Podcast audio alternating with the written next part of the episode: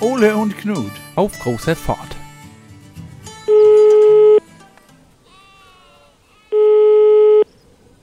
Jo, hier ist Knut. Jo, hier ist Ole. Moin, Ole. Jo, moin Knut. Sag mal, du, ich stehe hier auf dem Deich und wo, wo, du kommst nicht, wo bist du denn? Du, ich bin wieder in Itzehoe gerade. Was? Du bist da oben?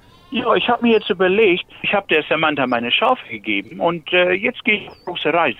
Was, du gehst auf Reisen? Ja, Wie, und wo, wo, wo willst du hinfahren? oh, das äh, weiß ich noch nicht. Ich dachte, ich gucke mir mal jetzt die Welt an. Ich habe so lange jetzt nur Schafe gehütet und immer nur meinen Deich gesehen.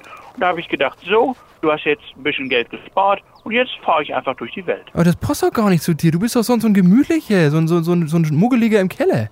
Ja, aber ich fahre jetzt auch ganz gemütlich überall hin, du. Und dadurch, dass die Welt so groß ist und überall gibt Schafe und Schäfer, nicht? Und da kannst du einfach mal gucken gehen. Und da habe ich gedacht, da gehe ich mal los. Aber was war denn eigentlich jetzt hier äh, letzte Woche wettermäßig in Freiburg los, habe ich gehört? Ist ja die Welt untergegangen. Ja, ist richtig, du. Hier liegen ganze Bäume immer noch rum, muss ich mal sagen, ne? Also das war, Was? das ist wirklich, ja, du, das ist runtergekommen. Wir haben Sturzbäche gehabt hier am Haus lang. Man konnte draußen nicht sehen, weil du durch das Wasser nicht durchgucken konntest. So war das gewesen, weißt du?